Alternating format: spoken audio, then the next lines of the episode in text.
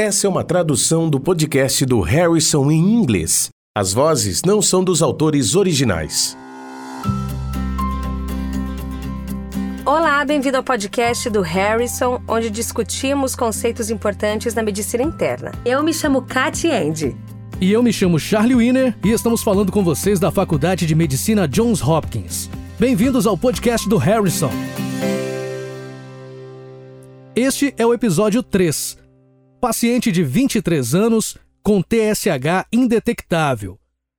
Nossa questão: Estudante universitária de 23 anos é acompanhada na clínica universitária para tratamento medicamentoso de pan-hipopituitarismo, após ressecção de um crânio faringioma na infância. Ela relata adesão moderada às medicações, mas em geral sente-se bem. O hormônio estimulante da tireoide, TSH, é medido e está abaixo dos limites de detecção do ensaio. Qual das seguintes é a próxima conduta mais adequada? A. Diminuir a dose de levotiroxina para metade da dose atual. B. Não fazer nada. C. Solicitar mensuração do nível de T4 livre. D.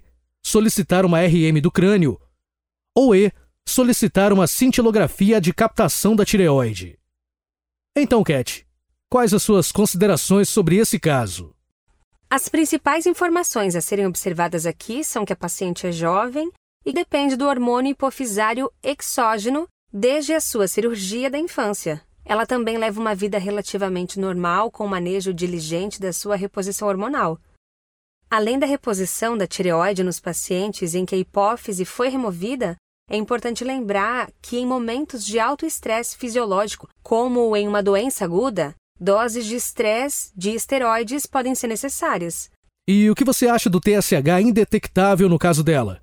Então, revisando as vias de regulação do hormônio da tireoide, vamos lembrar que o hipotálamo produz o TRH, que estimula a hipófise a produzir o TSH, que então atua na tireoide produzindo T4 e T3.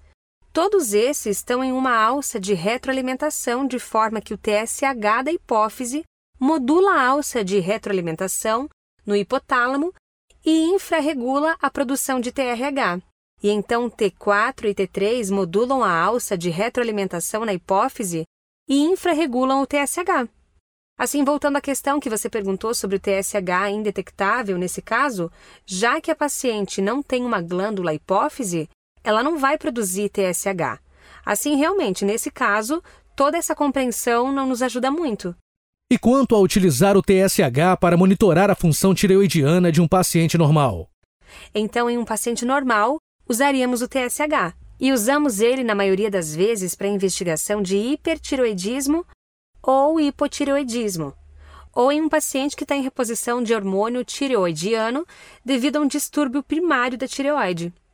Também usaríamos para medir a adequabilidade da reposição hormonal da tireoide. Se o TSH for indetectável, isso significa que a reposição de hormônio da tireoide está muito alta. Se estiver elevado, significa que a reposição é insuficiente. Dessa forma, a resposta nesse caso é a letra C. Devemos solicitar mensuração do nível de T4 livre.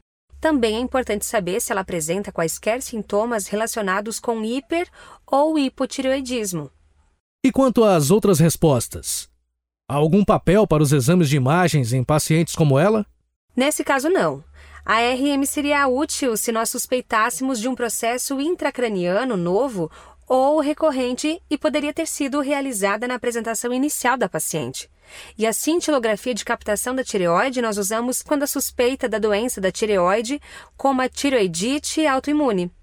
Nenhuma dessas situações se aplica a esse caso. Ótimo, Cat. Nesse caso, então, a resposta é a C.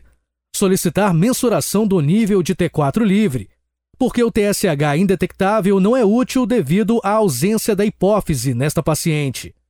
É um bom tópico de ensino saber que o TSH pode ser útil como teste de rastreamento na maioria dos pacientes, mas em pacientes sem uma hipófise funcionante por qualquer razão, cirurgia ou outras, é necessário medir diretamente o T4 livre para avaliar a adequação de uma terapia de reposição da tireoide.